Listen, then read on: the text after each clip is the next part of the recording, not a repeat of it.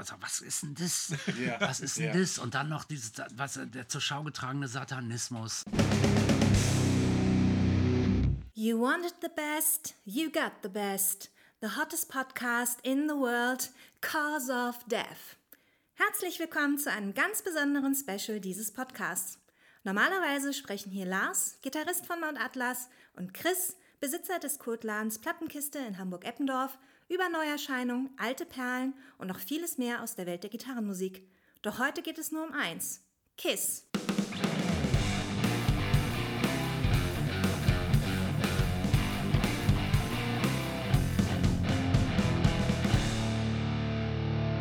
Moin Chris, Moin Lars. wir starten die zweite Staffel gleich mal mit einer Folge der Superlative. Denn wir reden heute über die heißeste Band der Welt mit jemandem, der sich mit Superlativen gut auskennt. Er ist Autor, Schauspieler und Gründungsmitglied der besten Band der Welt. Herzlich willkommen, Bela B. Moin, na? oh, jetzt bin ich ja nach Feierabend in eurem Plattenladen. Ja, Ja, In deinem Chris. kommst gerade von der Schicht. Genau. Ähm, dann, ja, dann reden wir mal über Kiss, wa? Ja. Sehr gerne. Also, Wie viel Zeit haben wir? Open End. Ja, das ist ja, das, okay. das ist ja der Vorteil am Podcast. Da muss man sich jetzt nicht großartig an irgendwelche Spielregeln halten. Mhm.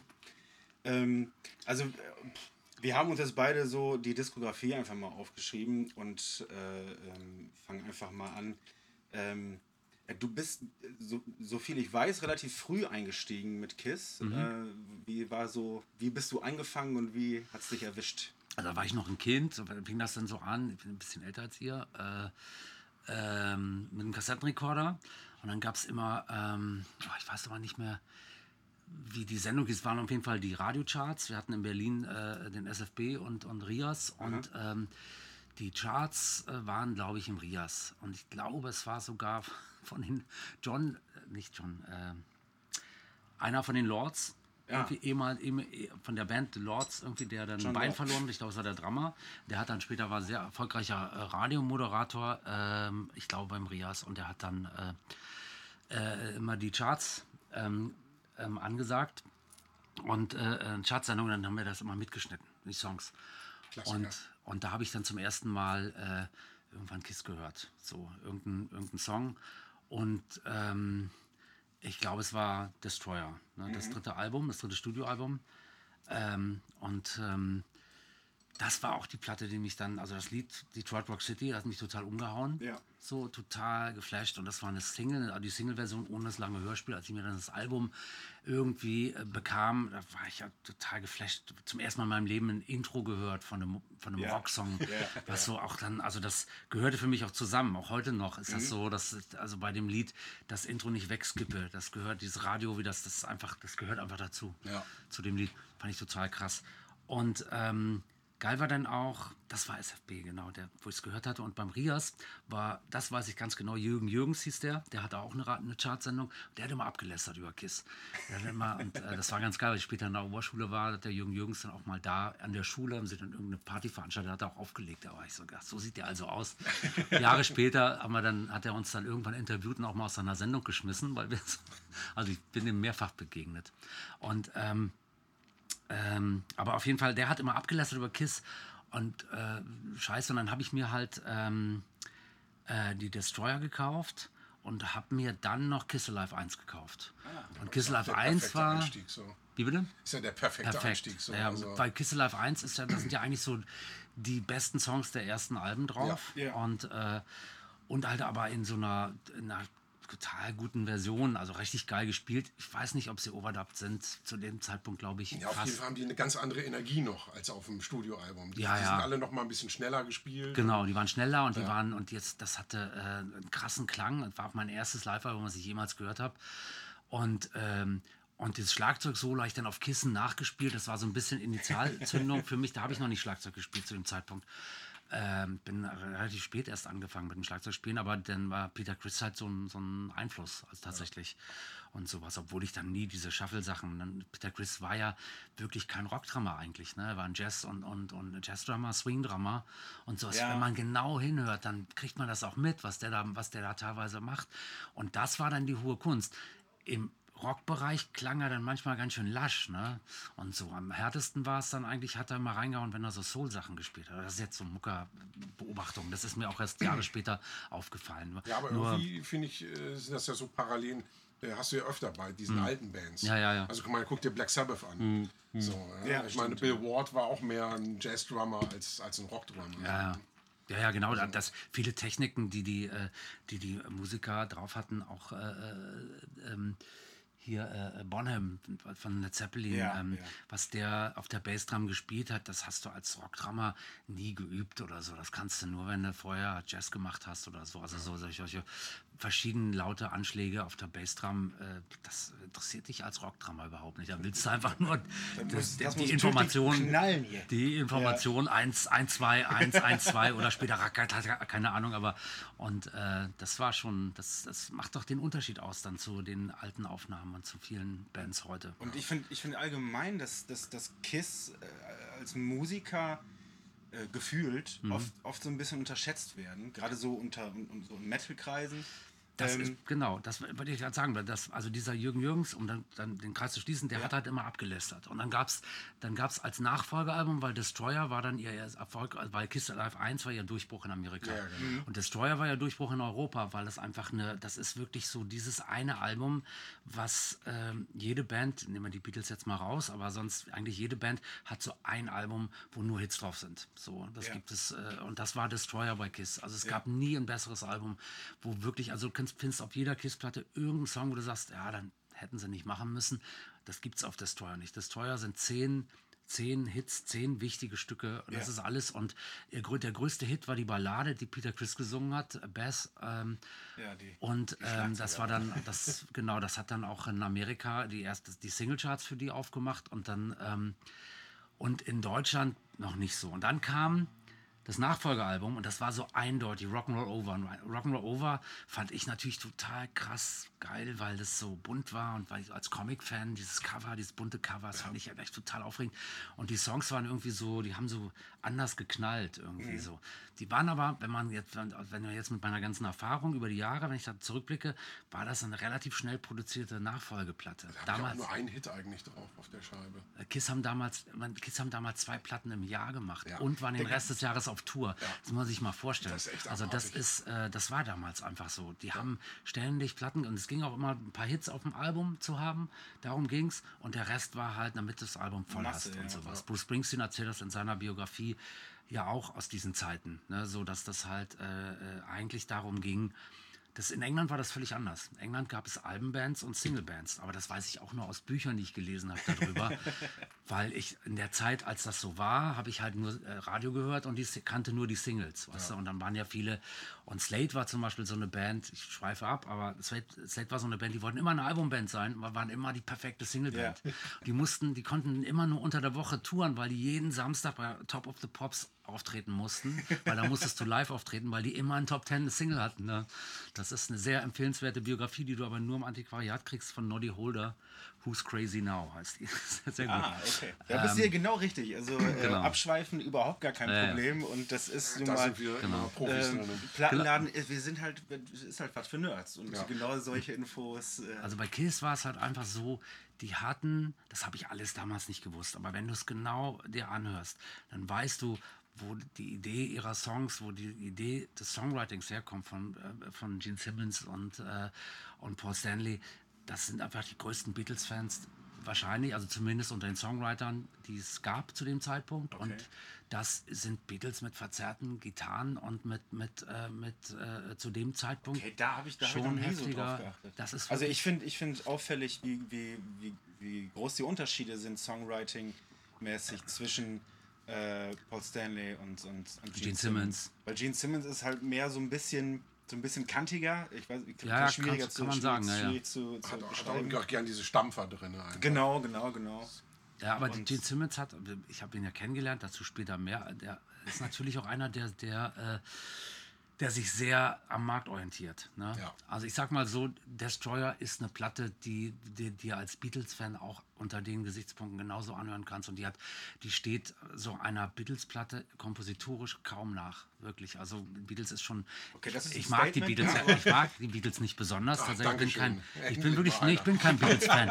bin wirklich kein Beatles-Fan. Der Sound ist nicht so meins, aber die, aber kompositorische, was die aufgemacht haben, Genau, äh, ja, das ja. ist äh, als Songwriter mäßig. Ähm, vorher gab es halt Rock'n'Roll und da gab es plötzlich alles. Also so. Die haben, ich, ich meine, meines Erachtens haben die Pop irgendwie äh, so Erfunden, ja. erfunden, so, Ja, ja, ne? also Pop und Vor allem, Beat. weil es halt auch jeder irgendwie sowas ihnen eine Zeit lang ja auch angelegt, dass das den Eltern und den Kids gefällt. So, ne? Ja, ja, genau, aber gleichzeitig haben sie halt, äh, also kompositorisch wirklich Dinge gemacht, sind dann Sphären vorgestoßen, äh, was, äh, was, was es einfach nicht gab vorher, was es nicht gab. Und dann auch die Konkurrenz zwischen Stones und Beatles, die natürlich äh, verkaufsfördernd war, aber das kannst du überhaupt nicht, weil die Stones sind bis zum heutigen Tage einfach nur eine Bluesband. Ja. Fertig. Ist auch okay. So, also sie sind natürlich heute nicht mehr okay, aber sie waren, äh, sie waren halt, äh, äh, das war schon gut und schon geil, was die gemacht haben und viel und tief und hat mich auch viel mehr berührt als die Beatles. Aber ähm, Ich finde, damit sind die aber selber auch nie hinterm Berg gehalten. Nö. Also das, wir sind eine Bluesband, wir stehen volles Rohr auf Blues. Ja, und Also- Beatles finde ich, also ich sag mal so von, von der, jetzt schweifen wir wirklich ab, aber macht Spaß. Ähm, ich ich finde, die haben sich ja immer dem jeweiligen Trend echt angebiedert, haben ihn aber verbessert. So, also äh, angebiedert, die haben sich weiterentwickelt. Die wollten nie dieselbe Platte machen. Und Ja. das finde ich durchaus ein, das hat ja keiner sonst so zelebriert, besonders nicht die Stones. Und, äh, äh, äh, und das war, äh, äh, und deshalb waren die Beatles halt auch ähm, immer so ein, bei, also Paul Stanley und Gene Simmons waren riesen Beatles-Fans, total. Und die hatten dann zwei gute Handwerker dabei, Ja. so, die, äh, äh, wobei Ace Frehley natürlich einer war, der, ähm, der eigentlich relativ einfach spielt. Aber das ist das Geile an ihm. Das ist nämlich das Geile an Ace Frehley, weil Das sehe ich nämlich genauso. ja, weil der Typ nämlich jedes fucking Solo, was er ab Destroyer gespielt hat, vorher war es auch noch nicht ganz so super, aber war schon okay, aber ähm, kannst du nachsingen. Kannst du, Genau. du merkst es dir, du kannst es nachsingen und nicht so ein, es war nicht Kunst am Bau, es war nicht irgendwie so hier ein, an Gitarren rumgewichse, sondern es war wirklich, er hat auf Tonleitern, er hat nicht versucht, ähm, ähm, vom Kopf zu stoßen, er hat auf, auf den Tonleitern, die ihm zur Verfügung standen, hat er halt äh, Melodien erfunden. Genau, Und zwar auch schnelle und, und, und auch wirklich virtuos, was er zum Teil gemacht hat. Und so. Ähm, und das war natürlich, äh, das war kongenial. Und dann war Peter Chris hat äh, ein paar wirklich großartige Songs geschrieben. Er war jetzt auch so eine Ringo-Figur da. Also ohne ihn wären sie auch nicht. Also diese vier sind ja die Ur, die Besetzung von Kiss. Das, Also das, ist das, ihre ich, ich beste werde zum Zeit. allerersten Mal jemanden sagen, dass, dass, dass Peter Chris auch ganz einfach ein sehr, sehr guter Drummer ist. Das erste, was man natürlich hört, so, ja, ja, der Catman, niemand will, der will sich als Catman verkleiden. Und, ähm, ähm, aber, ähm, ja, und Beth, ich habe irgendwas im Hintergrund, dass er deswegen sogar ausgestiegen ist, weil er fest davon überzeugt war, dass er mehr solche Hits schreiben könnte, auch ohne Kiss. Ähm, ich meine, das war, ist, ist alles irgendwie äh, irgendwo gespeichert und wahrscheinlich auch nur so halbrichtig, aber ähm, Ich glaube einfach, also äh, das sage ich jetzt mal aus Erfahrung als Musiker heraus, die haben halt, die waren so erfolgreich dann plötzlich Ja. in Amerika und weltweit so erfolgreich und das, da gehen verschiedene Leute verschieden mit um und Paul Stanley und Gene Simmons sind habe ich sie kennengelernt, völlig klare Köpfe, also wirklich klare Köpfe, die äh, ähm, natürlich sich auch verändert haben. Ne? Also in, wahrscheinlich Stanley ein bisschen ins narzisstische Meer, also so, wobei das ein herzensguter Mensch ist, so wie er sich darstellt, ist er auch wirklich. Er Okay. ist der netteste von allen, von den Vieren. Er hat sich Das immer erkundigt, wie es auch, sie da mit denen gespielt haben, wie es uns geht und was ich was. Ein krass gut, krass netter Typ, der dann losrennt. Wir waren während Peter Chris Geburtstag auch mit denen auf Tour und der dann losrennt in Zürich, um äh, Peter Chris eine Uhr zu kaufen. Okay, aber er hat es gemacht. Im Namen der Band. So. Gene Simmons, das ist klar, der, die Finanzen und so. Und äh, jeder hatte da so seine, seine Dings als, als seine, seine Aufgabe. Und dann ähm, gab es, weiß ich nicht, diesen Rock'n'Roll Lifestyle, den halt nur die Bad Boys, wie sie, wie, sie sich ja noch nannten, die Bad Boys of Kiss. Der eine hat es nicht vertragen. Das war nämlich der Grund letztendlich. Peter Chris total in Alkoholismus verfallen und äh, ähm, ähm, der hat es halt einfach nicht, nicht vertragen. Der hat man so großartige Songs noch geschrieben bei, ähm, bei Dynasty. Ähm, Easy Living ist einer meiner Top-Lieblingslieder von Kiss. Mega gutes Lied. Ist ein Soul-Song, ne? Aber krass. Krass. das ist so ein, das ist so ein, kannst du bei einem Soul All-Nighter spielen, ist die Tanzfläche voll und denkst, das kann doch nicht Kiss sein. so. Und ähm, naja, und die hatten halt schon zu Dynasty-Zeiten diese Probleme. Da sind die nur noch getrennt. Also Paul Gene Simmons äh, waren schon auch zusammen im Studio, haben ja viel, viel zusammengeschrieben. Die Lennon McCartney-Sache waren die beiden in, in der Band, aber das ähm, ähm, und sicherlich äh, äh, sollte dann die anderen beiden sollten auch kompositorisch dabei sein und soweit ich weiß, also das will ich jetzt aber nicht äh, 100% verbrieft haben, verbrieft haben, ist, dass äh, Peter Chris schon gar nicht mehr im Studio war, also gar nicht mehr gespielt hat. Er, hat die was. Songs, er hat noch Easy Living geschrieben und hat, hat ähm, und konnte das teilweise nicht mehr bedienen, weil er fertig war. Da hat er dann schon hier ähm, ähm, The Fox gespielt, irgendwie damals noch nicht. The Fox, Eric Carr, der hat wohl schon als Studiodrama gespielt und dann war es die logische, äh, der logische Schluss, als dann mit Ace Frehley das äh, einfach so gekracht hat. Und das muss man gar nicht, äh, man muss gar nicht eine Kiss-Biografie lesen, wo das alles geschönt ist, sondern man liest am besten äh, Kiss and Cell, Cell. Das ist eine Biografie über äh, auf dem Indie-Verlag rausgekommen von einem besten, ehemals besten Freund von Ace Frehley. Und da geht es eigentlich hauptsächlich um Ace Frehley und Kiss und, und Okay. wie der sich der Band gegenüber verhalten hat. Und das ist schon, also wenn du dir eine SS-Uniform ausleihst, um dann halt in die, äh, in, das- in, das, in die Suite des, äh, des äh, jüdischen Bassisten, des ja. jüdischen Bassisten reinzukommen und, und zu sagen so, und sagen so, I take you to the camp und so, das ist schon krasser Humor. grenzwertig. Grenzwertig, grenzwertig. Und äh, er hat halt, äh, er hat, also er hat wirklich beschissen. Ich habe ihn auch erlebt, also wir haben ihn da Backstage erlebt, da hat er nichts mitgekriegt. Er hat dann nach drei Wochen Tour gefragt, wer wir sind. okay. Und ich meine, ich hatte die der, der, Kiss-Gesichter. Tour, der war auf der Tour mit bei? Der war das, war das war die Reunion-Tour mit den beiden, Ah, okay. mit Peter Chris. Das war also natürlich, das, also das zur richtigen Zeit am richtigen Ort, würde ich sagen. Ja. Und das, der Zufall war es, der, die, der Gene Simmons wollte für diese Tour, das greife ich jetzt vor, weil wir wollten das ja chronologisch abarbeiten, aber auf Gene Simmons wollte für die Tour halt in den, weil das war die Comeback-Tour und da sollte nichts schief gehen. Und dann wollte er, hat gesagt, wir nehmen nicht einfach irgendeine Vorband, die da ihre Platten verkauft, sondern wir nehmen Special Guests und das müssen fette Bands aus den Ländern sein. Und dann haben wir gesagt, und Deutschland ist der zweitgrößte Markt zu dem Zeitpunkt noch in der Welt. Und ähm, fragen wir die Toten Hosen. und die Toten Hosen wollten, das wird Campino widersprechen, der hat dann später erzählt, dass die, dass die nie mit Kiss spielen wollten. Und, äh, aber die Toten Hosen wollten richtig Geld haben und äh, die Toten Hosen wollten, sollten auf einem Sampler, auf einem Tribut, weil es gab ja auch einen Tributsampler Ja. mit dieser Reunion. Das ist meine erste Geschichte. Ne? Und dann haben wir gesagt, also Tribute Sampler, also also die wollten da irgendwie, die haben auch eine, wohl eine Version gemacht von Do You Love Me, die dann aber ähm, Gene Simmons zum Mittel gefiel, war auch kein Song von ihm.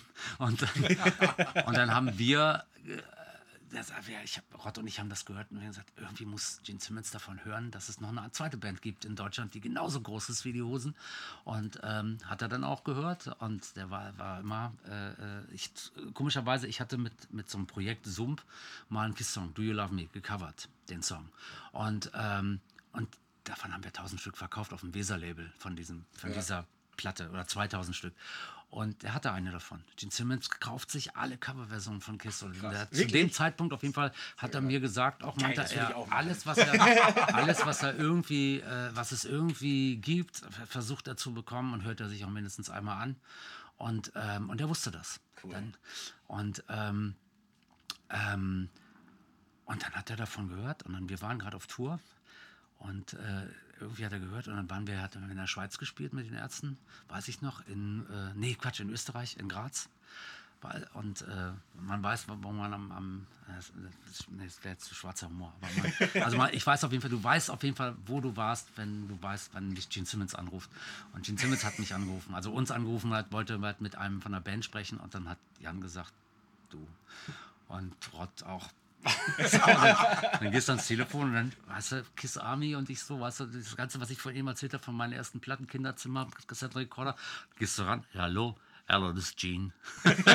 und du so, ja, okay. Hatte ich aber ein paar Mal in meinem Leben, muss ich sagen. Also das ist halt so einer von den Dingen, die ich halt so, äh, äh, die das, dieses, wo ich das voll auskoste, halt an so einer Situation zu sein, dass ich schon, dass ich ein paar Türen manchmal aufmachen, weißt du, sind so, ich erzähle euch gleich auch die peinlichste Geschichte, erzähle ich dann gleich noch, aber das, äh, ähm, das Aber du, du, hattest, du hattest eben Kiss Army äh, erwähnt. Bist du in der Kiss Army?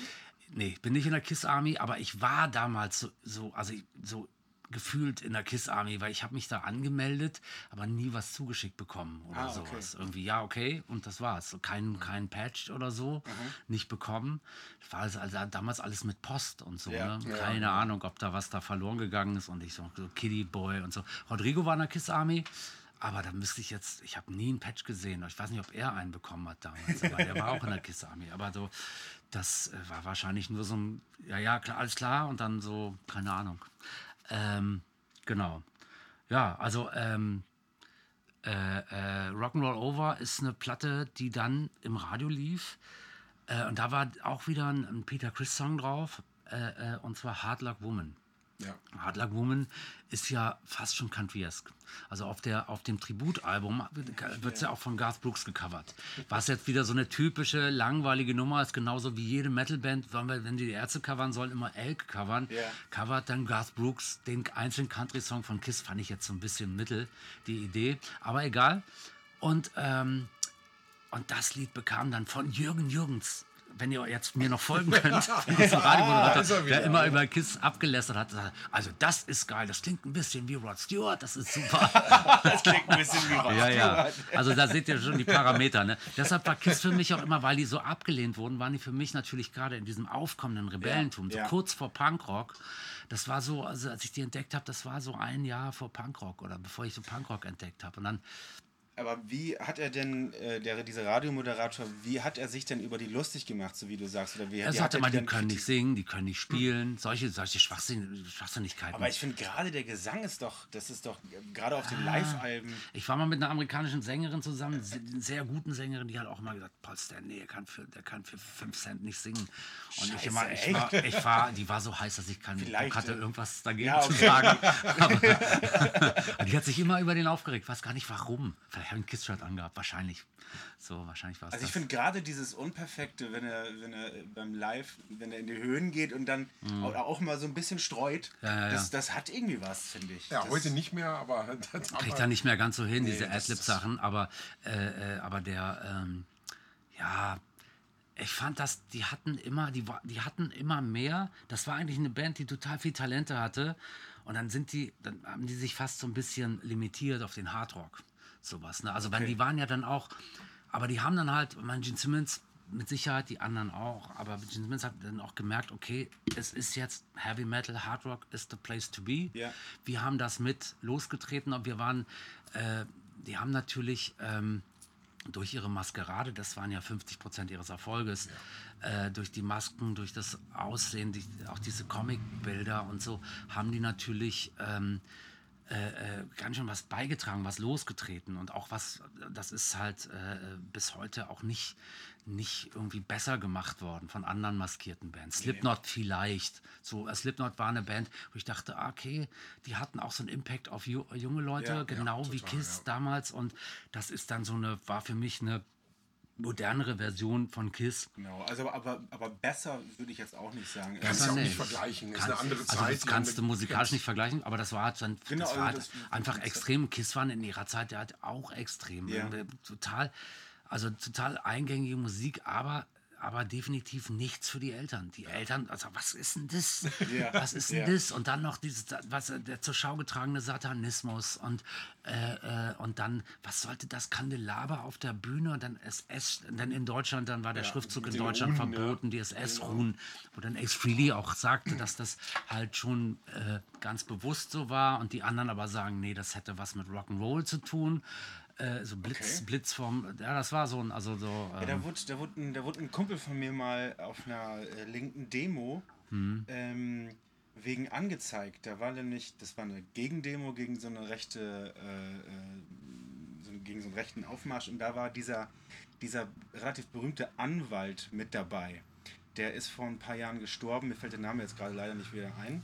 Anwalt von äh, der Nazis. Von, von, dieser, von dieser Szene, der war, der war. der Rechte. Der, der der, der. Von der, nee, von der, von der rechten Szene. ja, genau. wie hieß denn der? Der war, der war früher der war früher nämlich RAF. äh, Also das schweift jetzt wirklich ab, aber der Ich war glaube, ganz der ist früher das tatsächlich. R, das Genau, war ein ja, ja. RAF-Anwalt und, der Und- ist dann total in die andere Richtung. Genau, und der ist, der ist zu der Zeit halt auch viel Der mitmarschiert so- und der hat dann wohl tatsächlich gesehen, okay, der hat ein KISS-Shirt an Hm. mit dem alten Schriftzug und dann hat er, da wurde er tatsächlich von dem Bullen, hops, ja, was ist denn jetzt los? Ja, wegen deinem Shirt. Leute, ich habe noch nicht mal laut gebrüllt, ne? Oh, Hm. Ja, nee, du hast das falsche Shirt an und äh, Anzeige.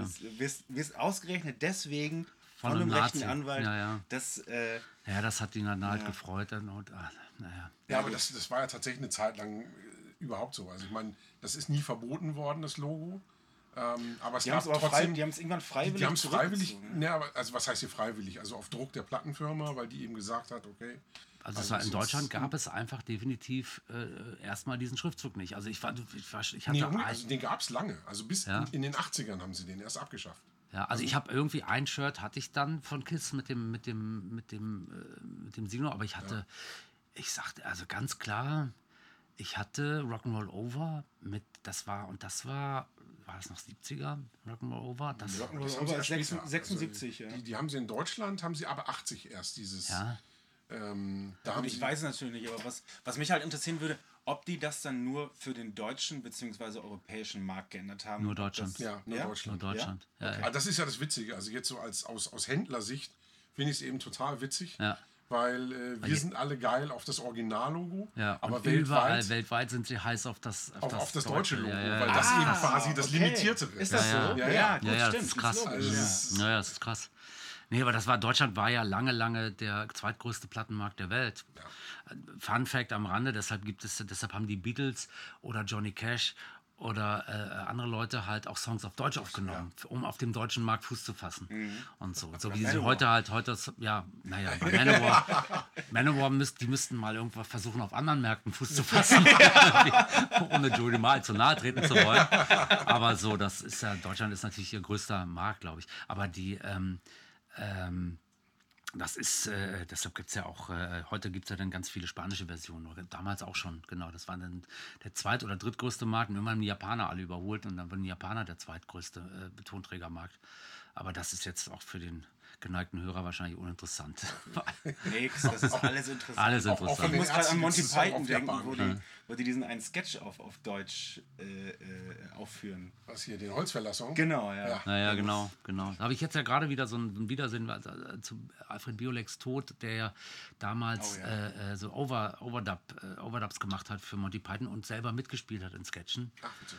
Ja, Und die hat die auch, die hat die auch in irgendeiner Sendung, hat er die wohl relativ groß gepusht. dass zum ersten Mal vorgestellt. Bei, also das führt jetzt wirklich zu weit, aber bei, ich habe auch damals, da war ich halt auch Kid, dann, ich meine, Bios fucking Bahnhof, da ist zum ersten Mal das Ding aufgetreten, noch bevor, bevor es The Police gab, ist das Ding aufgetreten, als Sänger von, äh, von so einem, äh, von, äh, ich glaube, Eberhard Schöner hieß er, so ein, äh, so ein Elektronik, klassischer, so ein Musiker, der so klassische Kompositionen, elektronische, klassische Kompositionen gemacht hat, so wie Stockhausen.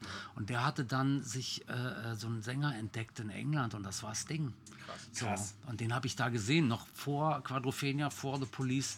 Und, ähm, und Kate Bush ist da zum ersten Mal aufgetreten. Und äh, The Fabulous Poodles, die kein, die, Ja, die kein Mensch kennt.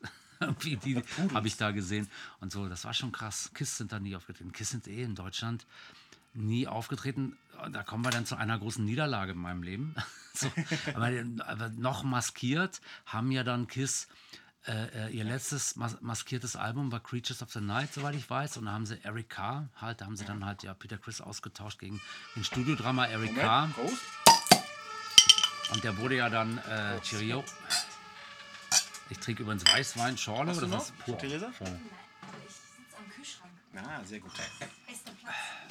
Sehr schön. Das äh, beschreibe ich mal kurz für den Hörer draußen. Ein riesiger Ramones. Ramones Museum Berlin Aufkleber. Sehr gut. Und dann schöner kleiner Kühlschrank, der, der äh, mit Jägermeister lockt und Wein und Bier. okay.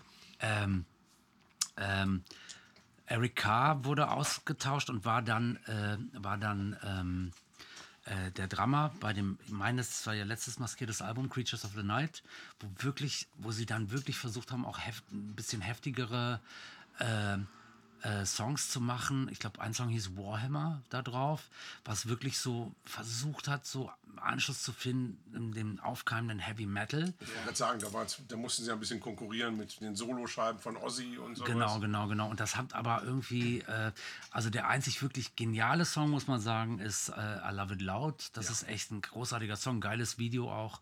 Und ähm, ansonsten war das halt schon, ah, ist das jetzt nicht so ihre, ja, eine Großtat, die Platte. Man merkte da schon so ein bisschen Verfallserscheinung und kurze Zeit, also als sie dann auf Tour gingen, was die, die haben immer irre getourt äh, und waren viel in der Bravo auch und so. Und da hatten sie dann schon Vinnie Vincent als Gitarristen. Ich wollte gerade sagen, auf der Platte waren aber auch, glaube ich, irgendwie vier oder fünf Gitarristen am Werk. Ne?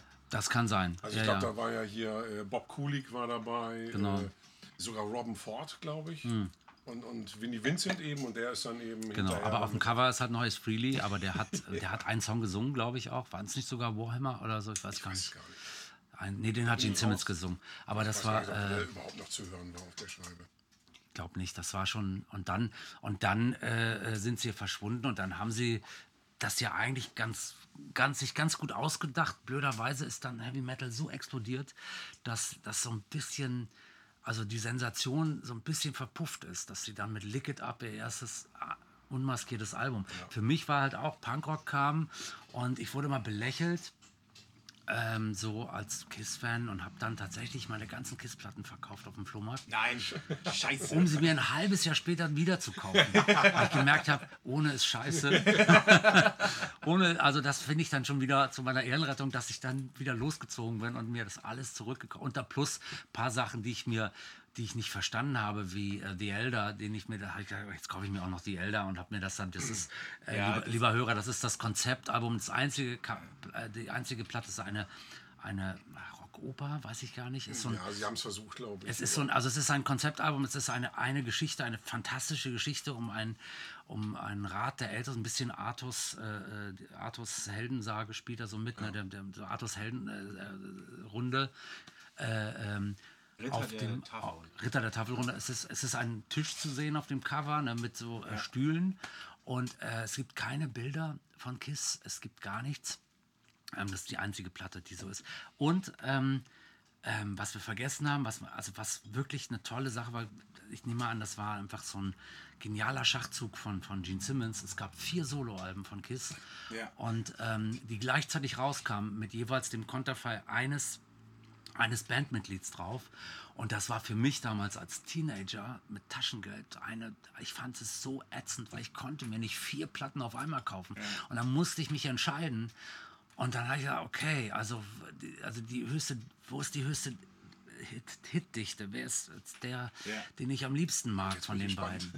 als ich mit meiner Schwester äh, äh, als noch, als noch, äh, noch bei meiner Mutter wohnten als Kinder und dann war ich mal zu ihr gemeint, wer wärst du denn gerne von Kiss? Und, und sie war ja gerne Ace Freely gewesen. Da war das, war, fand ich ganz okay, so, ne, so die Space Ace Nummer und so. Und bei mir war es dann so, ich wusste schon um die Wichtigkeit von Paul, aber Gene Simmons war dann schon doch irgendwie die geilere Nummer. Also ein Stück weit hat mich Gene Simmons auch, genau wie Alice Cooper und so, das waren halt so, ich wusste, ich werde mal irgendwas mit Rockmusik zu tun haben und, und werde trotzdem immer Horror toll finden und Ja. so. Und deshalb äh, war das halt so, waren, waren die mir halt, war mir Gene Simmons näher. Also habe ich mir dann das Gene Simmons Soloalbum zuerst gekauft, dann wissend, dass mir jetzt drei Alben fehlen, die ich mir nicht leisten kann. Das war schon eine ziemlich ätzende Nummer. Also so, ähm, du denkst dann als Musiker, ich kann das ja selber sagen, du denkst als Musiker ja, denkst du halt, ey, ich hau viel raus, die Fans werden es mir danken.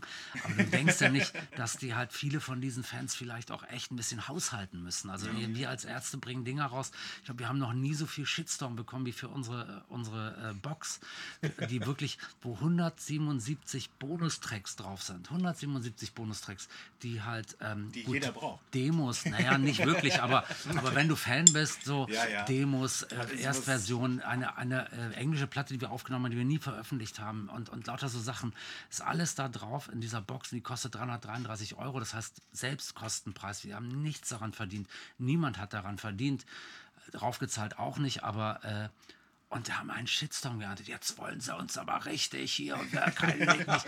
Und dann bringen wir sogar noch alle 177 äh, äh, Songs in so einer CD-Box raus, extra raus, zum klein, für kleines Geld, damit du dir die große nicht kaufen musst, wenn du schon alle Platten hast. Und kriegen noch mehr Shitstorm. Ja, weil man dann natürlich beides haben muss. Ne? sagen, ja, was ist denn das? Jetzt hätten sie ja gleich machen können. Und, alle- und dann denkst du, alter, fuck you. Echt so. Und, ja, und, ich glaube, und, und in der zieht das einfach Situation. falsch auf. Also ich meine, ihr müsst das dann so machen wie KISS. Dann verkauft ihr das eben für 25.000 Euro und du kommst vorbei und setzt dich noch zwei Stunden auf die Couch. Naja, das ist aber, das ist ja nur einer von Kiss, der das macht. Ne? Und das ist dann, Nee, Moment, Moment, der müsste mich kurz abholen. Gene Simmons hat äh, das mit einem Buch war es, glaube ich. Ne? Nee, sein Bass. Sein? Bass. Er Okay. verkauft Bässe, live. Er verkauft, nach wie vor macht er das, Bässe. Ich glaube, ich dachte, es wären auch nur 16.000 oder 18.000 Dollar. Also du kannst einen, einen Bass kaufen, den er auf der Bühne gespielt hat. Es ist natürlich eine Mogelpackung. Er bekommt dann von der Firma, mit der er einen Deal hat, ich, es war immer Hamer, ich weiß nicht, hat es glaube ich mal gewechselt, aber äh, er bekommt halt einen billig produzierten Bass äh, Ja. äh, hingestellt, jeden Tag einen neuen. Den, äh, den spielt er auf der Bühne für ein Lied dann, und dann setzt er seinen Gene Simmons drauf und dann kannst du den kaufen für 18.000 Euro und dann äh, äh, D- Dollar und dann setzt sich Gene Simmons in die Business Class oder in die First Class eines Flugzeuges, was du wahrscheinlich auch bezahlen musst, weiß ich nicht genau, fliegt zu dir, bringt dir das Instrument persönlich vorbei und setzt sich zu dir und unterhält sich ein bisschen mit dir und geht wieder. Das ist richtig cool. Ohne Scheiß. Das ist richtig. Das ist, ich dann, finde das auch eine äh, gute Idee. In diesem einem komischen äh, Kiss. Äh, ja, es ist wohl sowas wie eine äh, Doku, aber wohl so selbst inszeniert. Die, da, da, da nehmen die sich auch manchmal so ein bisschen selbst auf die Schippe, aber wie das bei Kiss ja oft so ist. Ähm, Exposed oder? Exposed. Ja. Das muss ich aber, okay.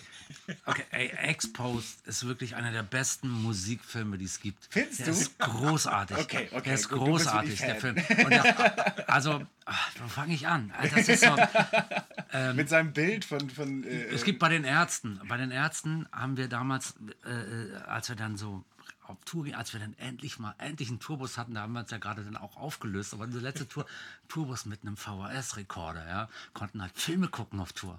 Ich war, ich war, saß dann freiwillig zu Hause und habe Filme kopiert von der Videothek äh, für die Tour.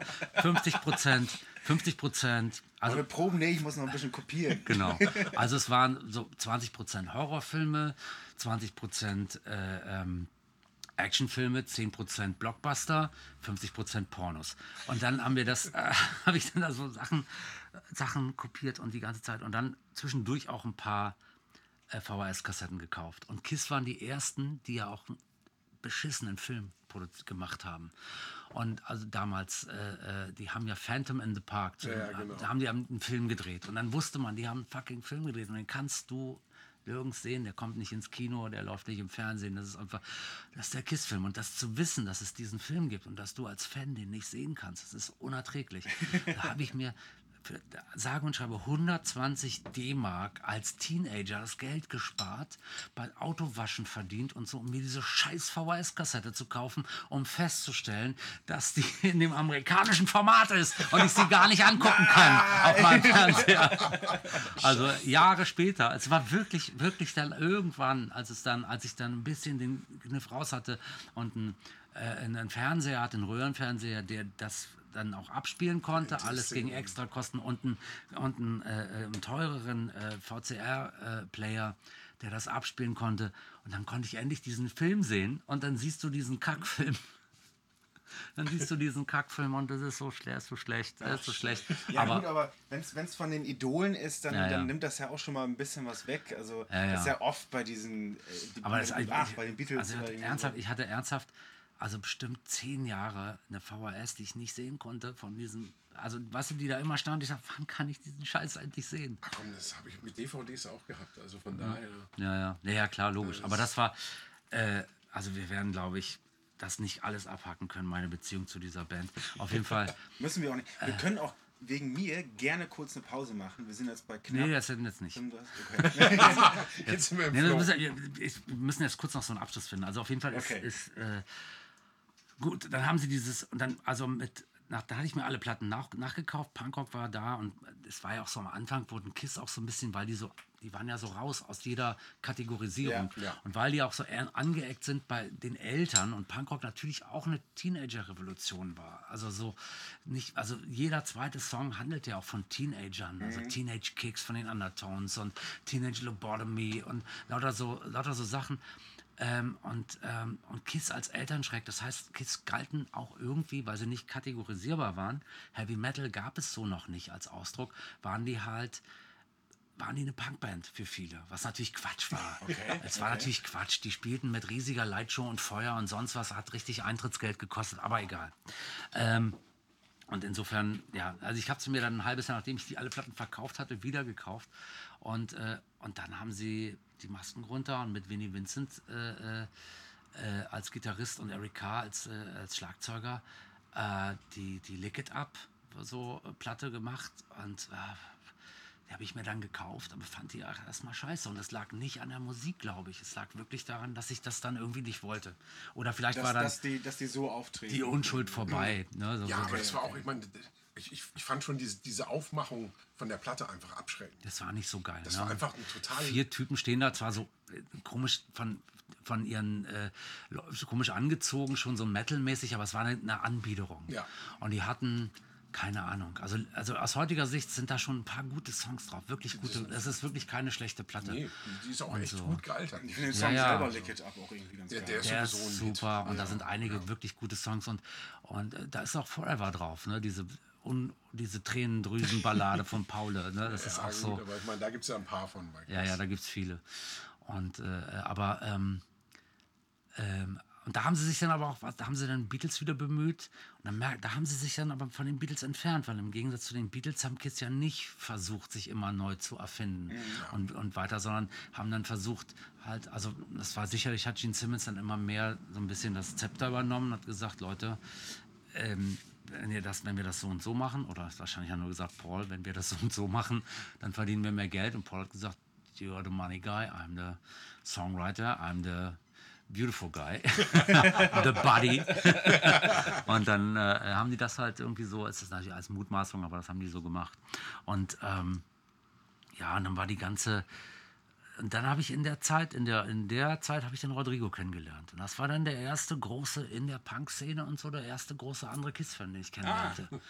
Und äh, Rodrigo ist ein sehr zurückhaltender Typ, der sein Herz auch nicht so einfach verschenkt. Wer ihm auf der Straße begegnet ist, nach dem Autogramm gefragt hat, und was er dann zu hören bekommt, der weiß, das ist jetzt nicht so einfach, sich mit Rodrigo anzufreunden. Zu dem Zeitpunkt war er aber noch, da war, hat er bei den Rainbirds gespielt und hat, ist aus Hamburg gerade nach Berlin gezogen.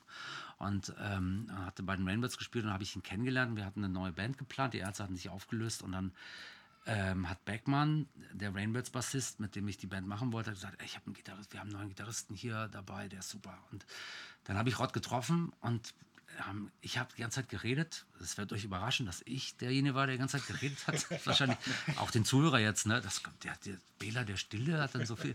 Naja. Auch, mehr, auch mehr so defensiv. Die Ja, muss man alles aus der so Nase einer, einer, der so ein bisschen, der so ein bisschen, naja. Nee, also Rodrigo hat wirklich, weil ich mich erinnere, nichts gesagt, gar nichts. Irgendwie. Und dann lief ein Kiss-Song. Irgendwie in der in Sexton war das, im, äh, in Berlin, so unsere Stamm, Stammkneipe, so eine Rock, so ein Übergang Punk und Rockkneipe, so viel Metallica und Danzig und, äh, und Zeug. Und, ähm, und dann lief Kiss. Und dann fängt er an mitzusingen. Und dann fange ich an mitzusingen. Und dann sitzen da zwei erwachsene Männer und singen, singen so, die beide so es zu etwas gebracht hatten in der Rockmusik, singen gemeinsam Kiss-Songs am Tresen mit einem Whisky in der Hand. Äh, und so sind wir Freunde geworden. Das ist eine legendäre Geschichte, die so stimmt, schön. die tatsächlich stimmt. Also das, und ich glaube, es war sogar, es war, glaube ich, es könnte Forever sein, es könnte aber auch, äh, es war irgendwas Ruhiges von Kiss auf jeden Fall. Irgendwas ein Potsdam-Nummer, irgendeine Ballade. Da geht einem gleich das Herz auf. Ja, so. Draußen donnert, das heißt, es dauert hier noch länger. God of Thunder. God of Thunder. ja. Genau. ja, gut. Und dann, äh, ja, wie gesagt, und dann, dann ist diese ganze unmaskierte Phase. Ich habe dann auch wie jeder dann angefangen, Metal Hammer zu diese neuen Magazine zu lesen, Metal Hammer, Rock Hard. Ich habe mich sehr für Heavy Metal schon interessiert, äh, äh, so in der, ähm, in der Phase, als dann, als dann mit, mit Jan, Fahr in Urlaub, als, wir- als wir dann wieder äh, zusammenkamen und dachten, na, wir, wir fangen wieder an. Na ja, ja, Jan, aber ähm, dann, ich hatte schon zu der Zeit, also so gegen Ende der Ärzte, äh, 87, hatte ich schon viel, so Metallica gehört und so Zeug. Und O-Ton, Fahr in Urlaub, Bela, so eine Musik werde ich in meinem Leben nicht hören. Naja, also ich kann Ride the Lightning nicht auf der Gitarre spielen. Nicht, auch nicht auf dem Schlagzeug. Aber Jan kann das alles. Schlagzeug nicht, aber also der ist, äh, das hat sich dann doch sehr, sehr, sehr gewandelt. Also hatte, ist er dann doch so ein bisschen. Äh, Das, hat, reingekommen. ja, das ist schon einer, der, also Metallica war eine Zeit lang, dann wird, er sucht sich eine Band dann raus und die studiert er und das war eine okay. Zeit lang Metallica. Allerdings nur bis Master of Puppets, also das danach äh, war es. für Wie sich das gehört. Sehr gut. Ich, ich bin ein großer Verfechter des schwarzen Jetzt Albums. kommt, jetzt kommt Äh, der Musiknazi raus hier. Ich mag das Album auch sehr. Es ähm, ist, es ist, äh, das schwarze Album ist das Destroyer von, von, von Metallica. Das, ist, das Ja, sind, das zehn, stimmt schon, das das sind zehn schon, Hits drauf. Das Problem ist halt nur, du kannst jeden Hit halt totnudeln. Ne? Und das war, Genau. ist da halt passiert. Und, äh, äh, und die machen es ja auch selber. Also so, aber wir müssen jetzt kein. Doch, machen wir. Ein Metallica-Bashing. Also ich meine, das, das beste Metallica-Bashing, Leute, wer es noch nicht gesehen hat, schaut euch Some Kind of a Monster, den Film Ja, ja. an. Und dann, Ja. die machen das da schon Machen selber ganz selber, gut. genau. Ja. Und kauft un- euch wirklich die DVD. Wie Das- unangenehm. aber kauft euch die DVD, das, also alles Bonus, alles, jeder Bonus, jedes Fitzelchen auf dieser DVD ist. Und das Allerschönste ist Kirk Hammond, wenn er mit der Akustikgitarre den Driving School Song spielt in seinem, weil der, der ist dann mehrfach irgendwie äh, durch äh, verkehrsberuhigtes Zonen zu, zu schnell gefahren und mit so, so ähnlich wie hier beim TÜV musste er auf jeden Fall dann irgendwann so idiotentestmäßig nochmal seinen Führerschein so rudimentär nachmachen. Und zum, da wurde dabei echt gefilmt, wie er dann zum Abschluss eine Gitarre rausholte und so ganz beschissen so einen Driving School Song, den er, den er schnell komponiert hat, da vorführt. Vielleicht hatten ja auch die Filmemacher die Idee und er, wie man ihn da kennenlernt in dem Film, macht ja alles mit. Nee, also meine, meine, meine Lieblingsszene bleibt, glaube ich, äh, die Szene, wo Lars Ulrich seine Bilder versteigert. Ah, das ist ja ziemlich am Anfang gleich. Boah, Das das ist ist einfach, da kann ich schon nicht Smash mehr. the System die, mit dem Champagner. ne? Ja, ja, genau. Meine Lieblingsszene ist, wo sie diesen Trujillo, wie wir sprechen jetzt nur Trujillo. Robert Trujillo.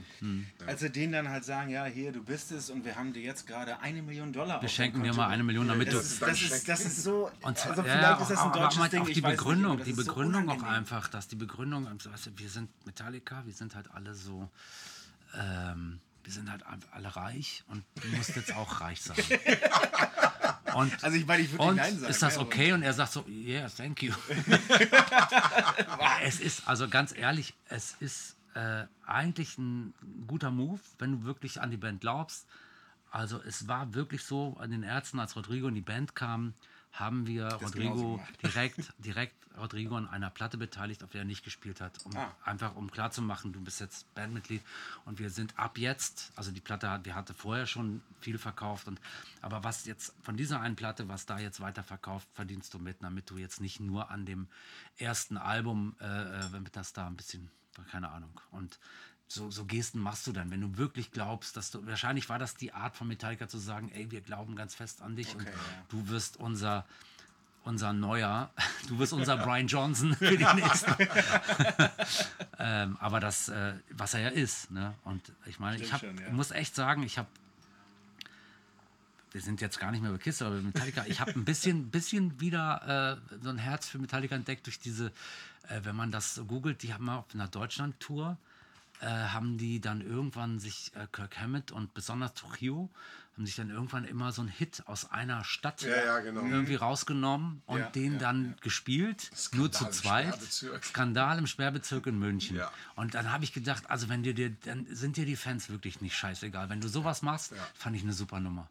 Und, in, und, und, und, Idee, und ein Falco-Song in, in, in äh, Amadeus in, in Wien und so, wirklich geil. Also das ist eine, das ist eine coole Sache und das, äh, es ist äh, Dienst am Kunden und das finde ich echt, Und echt vor allen Dingen sieht es für mich dann halt auch so aus, dass die auch immer noch Spaß an Musik haben, weil er stellt sich dann ja auch wirklich die Noten dahin, hat das wahrscheinlich vorher ein, zwei Mal geprüft, Hm. äh, äh, so versucht und singt dann mit so Lautschrift wahrscheinlich, Hm. so wie der Papst. Naja. Ähm, da, da, das ist ja auch nicht einfach. Und du, und und Du machst gibst dich zum Horst, du, gibst hast dann, halt und du hast dann Lächerlichkeit. 60.000 Leute um dich rum. Ne? Ja, das ja. ist, die Also- das, ich finde das mega. Und ich finde, dass äh, Kirk Hammond spielt ja nur dazu, aber er macht das super. Und, äh, aber dann wie die anderen beiden dann so sofort verpissen von der Bühne. Ja. Aber James. Hetfield, man sagt ja, er wäre der beste Rhythmusgitarrist der Welt, weil er mit Lars Ulrich zusammenspielt. Ja, ich kann, ich kann nicht, ich kann wirklich nicht sagen. Ich kann Aber es jetzt wird nicht. es auch zu einfach. Also La Lars, ich finde Lars, Ulrich, Lars Ulrich ist einer der unsympathischsten Menschen auf diesem Erdball. Ja, und Ja, er ist- und er ist also das Einzige, was man ihm nicht nachsagt, er ist kein Diktator. Also er ist ein Diktator, aber jetzt nur in einer kleinen Diktatur so. Aber äh, er ist, äh, aber das ist, aber, aber ob er, also ich meine, der hat ähnlich wie Peter Chris hat der sicherlich, äh, der hat ganz viel beigetragen zum Ro äh, Rock'n'Roll, Heavy Metal, Thrash Metal, Drumming. Genau, Ohne deswegen- Lars Ulrich. Deswegen ist äh, dieses Lars Ulrich-Bashing gerade unter Metal-Musikern, Ja. finde ich immer so ein bisschen schwierig. So, ja, Jungs, er ist trotzdem noch der Drummer von Metallica. Ja. So, tja. Und er hat Kann man wirklich, also er hat wirklich, äh, er hat ein paar echt und, und auch der Move dann von, äh, von diesem wirklich verfrickelten Thrash Metal. Und ich bin echt kein Fan von dem Typen, wirklich nicht. Aber von dem, von dem verfrickelten Thrash Metal hin zu, zum Black Album. Und das ist auch, äh, das ist auch eine Kunst, weil das ist auch dieses, dieses äh, den Groove, den er spielt und was die da machen, ist was viel einfacheres, was er da spielt. Das wirkt viel einfacher, aber es ist ähm, ähm, plötzlich eine andere Band. Da hat ihn und Bob das Rock aber auch hingetreten. Da hat Wie ihn die Bob- mit dem Ja, umgegangen sind, Ja, da ja, gibt es ja auch eine Doku zu. Das finde ich nämlich auch richtig eklig, äh, äh, wie die mit diesen, der- der, den so viel Aufmerksamkeit und Zeit schenkt. Ja. Lars will dann nur nachts arbeiten und ähm, es fühlt als wirklich ein bisschen weit. Es ist jetzt Musiker-Nerd-Talk, aber ähm, ich behaupte, 50% äh, der, der, der GEMA-Einnahmen sollten ja eigentlich den Produzenten geben, weil der die wirklich dann nochmal so ein bisschen, äh, was heißt in die Spur gebracht hat, aber der hat dann einfach dafür gesorgt, dass die, dass die ihren Sound dahin hin entwickeln. Ansonsten hätten die, ich, ich, ich behaupte, die hätten das, die, die richtig schlechte Version von Justice for All gemacht oder irgendwie sowas. Wobei ich Justice for All auch. Kiss, das ist Ja, vor. äh, ich, ich wollte gerade sagen, ma- machen, wir- machen wir nach der Pause jetzt mit Metallica oder Nein, mit Kiss weiter? lass Meta- Metallica auf keinen Fall. Wir sind wegen Kiss hier und so. Aber Justice for All ist, ich meine, das ist die Blaupause für, für jeden äh, Thrash Metal Drama. Irgendwie so, spiel das, Ja. spiel das mal, Ja, was, ja, der, ja. was das Ulrich da macht. Ja, Und ja. Selbst wenn das natürlich irgendwie im Studio gefrickelt wurde und so. Spiel das erstmal und dann kannst du halt in jeder, jeder mit Band spielen. So, also insofern wirklich äh, alles, alles okay. Ähm, Aber gibt es, wenn wir zurück zu, zu, äh, zu, zu Kiss gehen, äh, du sagtest ja schon, die Destroyer ist so das, eines, das, das eine Mhm. Album, was so ein bisschen perfekt ist. Gibt es denn ein Album in der Diskografie, die ähm, allgemein eher unterschätzt wird, wird die, die, die, du, die, die, die du sehr, sehr liebst? Also zuallererst mal, also die ganze erste maskierte Phase ist natürlich äh, voll mit, mit, mit so Gemmen, wie man so, so schon sagt, so mit wirklich, mit wirklich so versteckten Hits teilweise. Ah, okay. Äh, ähm, ähm, mit, mit krass guten Songs. Äh, Going Blind ist ein Ace Frehley Song auf, äh, oh, ich weiß gerade nicht, auf welcher es ist, aber äh, das ist so ein, so ein, oder ist das Gene Simmons? And I think I'm going blind. Das ist so ein, so ein Wall of Sound, ganz schleppender, heavier Song. Das ist total, total geiles Stück. Und äh, da gibt es viele, die, die man entdecken kann auf diesen Platten. Und es gibt äh, äh, auf diesen maskierten Platten. Und dann haben sie mit Lick It Up, äh, war, ne, war die Welt anders plötzlich. Und Kiss haben den Anschluss verloren. Kiss haben halt, äh, waren noch Kiss und haben äh, nach Lick It Up immer noch gehead, so Festivals geheadlined und haben ein Jahr später nur noch an zweiter Stelle vor, hinter Iron Maiden gespielt. Okay. Und das war, das war das legendäre, äh, der legendäre Satz von Gene Simmons, wir spielen nicht vor einer unserer Vorbands. Und dann mussten sie das aber machen. Und Iron Maiden haben auch, haben auch äh, eröffnet in Amerika für Kiss Ja, schon und ja. sowas. Ne? Und das mussten die machen, um das nicht, äh, wer auch immer die Triebfeder war, sagen wir, wir, wir schlucken unseren Stolz jetzt runter. Wir, wir, entweder wir lösen uns auf oder wir machen weiter. Und in dieser unmaskierten Phase, Phase ist war ja sehr lang, diese Phase. Also so, äh, da haben sie wirklich ähm, dann irgendwann auch versucht, äh, so Anschluss zu finden und so Songs geschrieben mit Double Bass Drum. Eric Carr konnte das bedienen, aber die konnten das nicht bedienen. Und dann war, also kam Ride the Lightning, äh, war ähm, so das Maß aller Dinge von Metallica, da sind sie wieder. Ja. Thrash Metal, wow, was ist denn das? Irgendwie krass und wie exakt das so gespielt ist und sowas. Und dann kam Kiss mit, mit so, ey, auf dem nächsten Album haben wir ein Speed Metal, das, das neue Wort, der neue Sound, ein Speed Metal Song. Dann war das so eine lahme Ente irgendwie. Äh, äh, ähm, das war schon schwierig. Und die besten Songs in dieser maskierten Phase, die es aber auch gab, da gab es richtig geile Songs. Da gab es Heaven on Fire, da gab, das waren halt diese, das waren diese klassischen Kiss-Songs, die sie auch maskiert gemacht hätten und die meistens Paul Stanley geschrieben hat. Da waren wirklich krass gute Songs. Und irgendwann ähm, wandelte sich Heavy Metal auch ein bisschen hin, also irgendwann als dann so ähm, die Männer immer mehr wie Frauen aussahen, ne, dann musste sich den Kiss entscheiden, gehen wir diesen, diesen Heavy, Heavy Weg Ja. oder, äh, oder versuchen wir, noch sind wir ganz gut beieinander, versuchen wir ein bisschen das Tuntige. Und das haben sie dann, äh, äh, äh, das haben sie dann gemacht und das war auch die richtige Entscheidung. Und dann haben sie halt, ja, da gibt es viel zu entdecken in, auf diesen, diesen unmaskierten Platten. Viele gute Songs. Leider kein komplett gutes Album, meiner Weil, Meinung nach. weil, weil für mich war sehr auffällig bei der Revenge Mhm. 2 von 92, wo ja dann nochmal so eine Welle gerade in Europa mit, den, mit dem Death Metal, Ja, Mhm, ja. in- Entombed und so weiter, wo wir eben schon drüber gesprochen haben.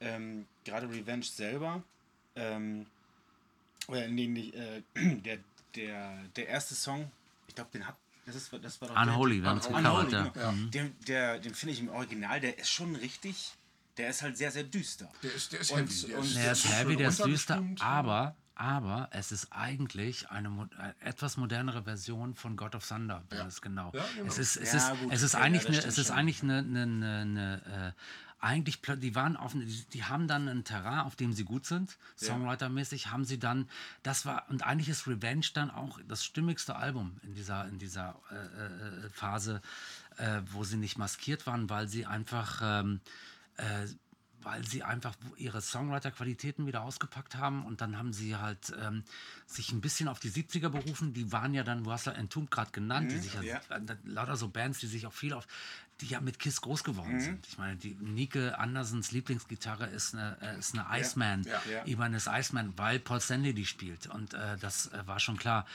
ähm, dass äh, dass die, äh, die Platte ist gut und dann Ich finde die großartig. Also das ist tatsächlich, Ja, ja. also das ist mein Einstieg, also mein zweiter Einstieg Ja. gewesen bei Kiss. Also das erste Ding war eben klar, ich glaube das erste Ding, was, was wir im Radio gehört haben, war eben I Was Made for Loving You. Und dann habe ich damals eben gut, beim, klar, beim den- Tape, äh, Tape Trading dann Mhm. ähm, eine Kassette gehabt von der Dynasty. Äh, auf der B-Seite war dann aber die License to Ill von den Beastie Boys. Mhm. da hat Kiss dann leider total abgestunken. und Wobei die, Di- also okay, Dynasty ist wirklich unter den maskierten Platten auch, das ist so ein, so ein Grower. Wenn du die Platte Das öfter stimmt. hörst, Das dann stimmt. wird die immer besser und immer ja, aber besser. damals war das eben so. Das ist so ein bisschen, also die Dynasty ist ein bisschen wie eine Ärzteplatte. Da sind so viele verschiedene Stile drauf, auch weil natürlich I Was Made for Loving You so ein Disco, Totaler Disco-Song. Disco Ich wusste Ewigkeit nicht, dass, dass der Song von Kiss ist. Weil das, das war für mich so ein, so ein Autobahnraststätten-Song, weißt Naja, du? So, ja. RTL, so, so NDR 2, Ist auch, ja. so, Ja. so wie, weiß ich nicht. Ist auch wirklich, also das ist auch, also wenn du in der Disco und der läuft und du, oh, geil, da mach ich mit und dann überlegst es dir dreimal, wenn du siehst, wer da alles zur, mit erhobener Faust zur Tanzfläche rennt. So äh, Oma Pachulke und keine Ahnung, das ist echt krass. Ähm, das Ding hat mich damals dann eben, keine Ahnung, da war ich 13 oder sowas, Mhm. Ja. hat mich das eben total äh, kalt gelassen. Dynasty war das letzte Ja. maskierte Album und Dynasty war noch nach Creatures of the Night, oder? Nee, war Nee, vor nee, nee, Creatures of the das Night. war davor. Genau. Creatures of the Night war äh, Genau, schon und auf also, Dynasty, fing genau. das, auf Dynasty fing das schon an, dass das, äh, das äh, äh, Die erste ist ja Unmask, oder ist das nicht die? die Nee, nee, nee, das, das war ja noch, da, da haben sie noch damit gespielt. Ah, okay. Unmask. Also Genau. Das, die Scheibe Stimmt, die kam auch die hat so ziemlich das geilste Cover, weil das so ein Ja, ja. Comic-Cover ist. Ja, ja, genau. Aber Ja. da sind sie. Leider aber nicht so eine gute. Das ist eine, die müsste ich mal wieder rauskramen, ob da nicht vielleicht doch noch mal was zu entdecken ist. Das ist die am wenigsten gehörte maskierte Platte, die ich habe. Von Ja, nee, also das ist auch tatsächlich, äh, steht bei mir nur ein liebesvolles, ist mir egal. Und, und, auf der, und auf der Revenge ist, ist, ist, ist hier äh, der, der, dieser Coversong drauf. Von Argent. Ähm, God gave Rock'n'Roll to you. Genau. Ja. Und Ja. den, den habe ich halt geliebt, weil ich halt als, als Jugendlicher tierischer äh, Bill und Ted Fan war. äh, Von Ja, da ist er. Verrückte Ja, genau. Reise durch die Zeit. Und ähm, da, da bin ich dann nicht aus allen Wolken gefallen, aber ich war ein bisschen überrascht, dass das ein Coversong Ja. ist. Ja, ja. Und äh, das Original ist ja auch zu finden. Ist auffällig ähnlich. Ist sehr nah dran. Ja, ja, da haben sie nicht viel gemacht. Aber das. Aber, ähm, aber es ist trotzdem gelistet als Part 2 oder irgendwie sowas. Äh, Also irgendwie. Nee, nee, nee. Also God gave Rock'n'Roll to you too. Das Genau. ist nur ein Wortspiel. ja, ist Ach nur ein Wortspiel. gut, ja, ja. okay, ja, nee, nee. Aber, das ist eben, also das, das ist, ja, wie gesagt, also die Scheibe, damit habe ich dann eben Kiss wirklich äh, für, für mich entdeckt. Ja. Und jetzt vor der Sendung habe ich die nochmal gehört. Ja. Ich finde ja, ich finde die immer noch großartig. Ja, das ist eine gute Platte. abwechslungsreich die Platte ist. Da gibt's eine, gibt's eine, ich habe ja erzählt, ich mit, also das war, die Platte war draußen und, äh, und das Comeback war in Planung von, äh, was ich nicht wusste. Aber, äh, aber was ich wusste war, was in Planung war, war das Tributalbum. Und zwar während die, während die Revenge schon draußen war und promotet wurde und live bespielt wurde, allerdings nicht so viel wie üblich bei Kiss. Äh, weil die nämlich schon ihr, weil die schon das Unplugged ge äh, geplant hatten. Und das Unplugged war ja dazu da, dass sie dann ihre beiden alten Buddies in Anführungsstrichen Buddies zurückholen. Ne? Und, ähm, und, ähm, ähm, und dann gab es die Anfrage, okay, können die Ärzte das machen, die Hosen wollten, haben da rumgestunken und keine Ahnung, dann, dann haben die Ärzte das machen. Und dann, und dann hat Gene Simmons gefragt, und das war natürlich, das war die einzige Frage, auf die ich vorbereitet war, sagte, welche, what, you just pick three songs from us, uh, what you want to cover, and I decide.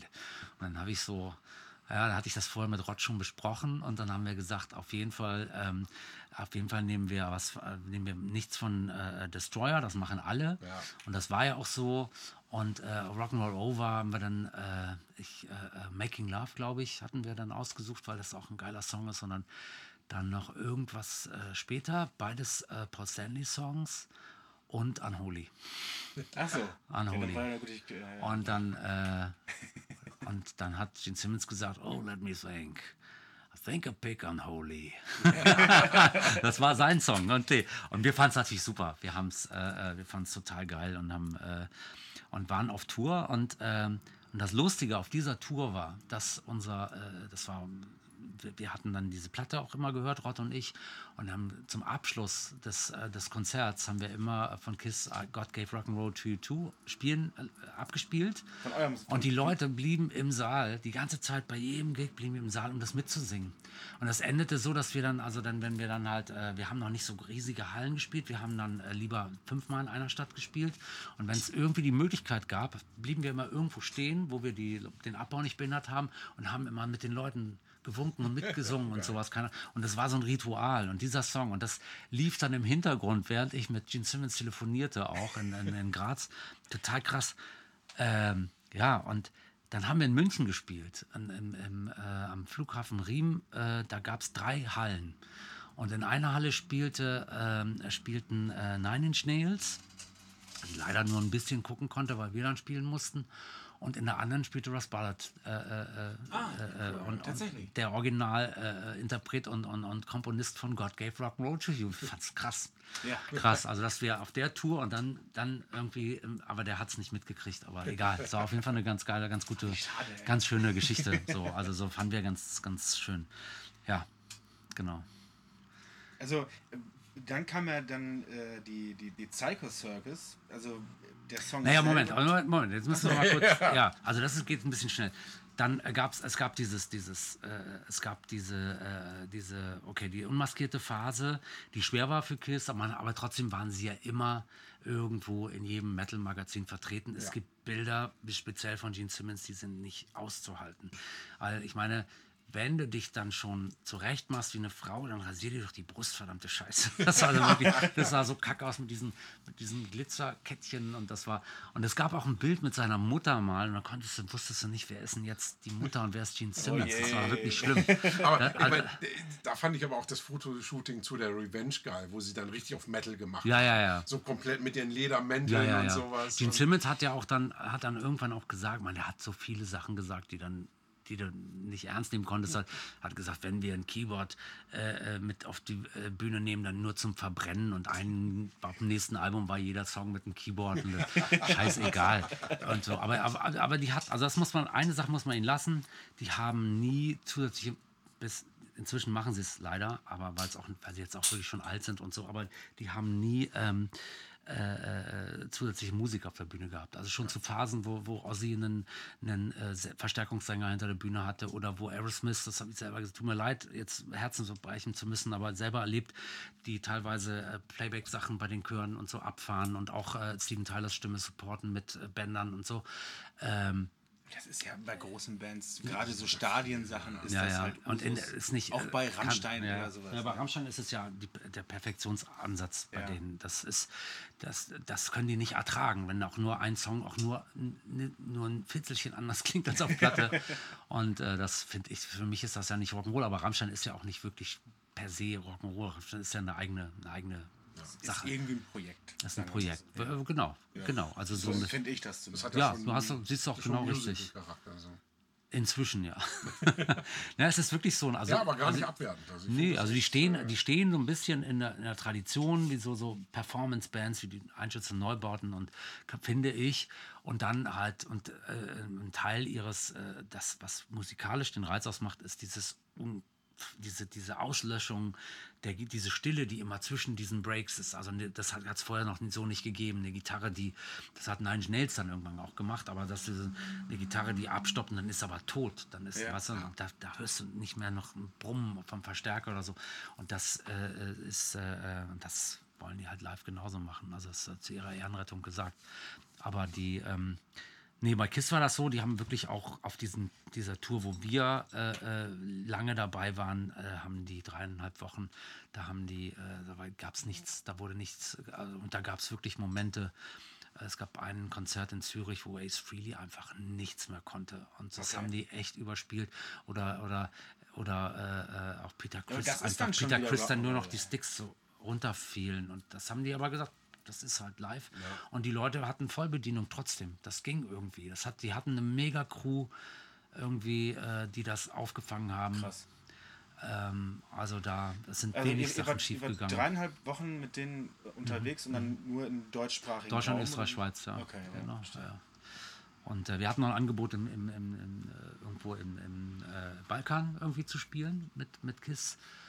Hätten sie uns weniger gezahlt, aber es war, wir haben richtig, wir haben echt gut Geld bekommen auf der Tour.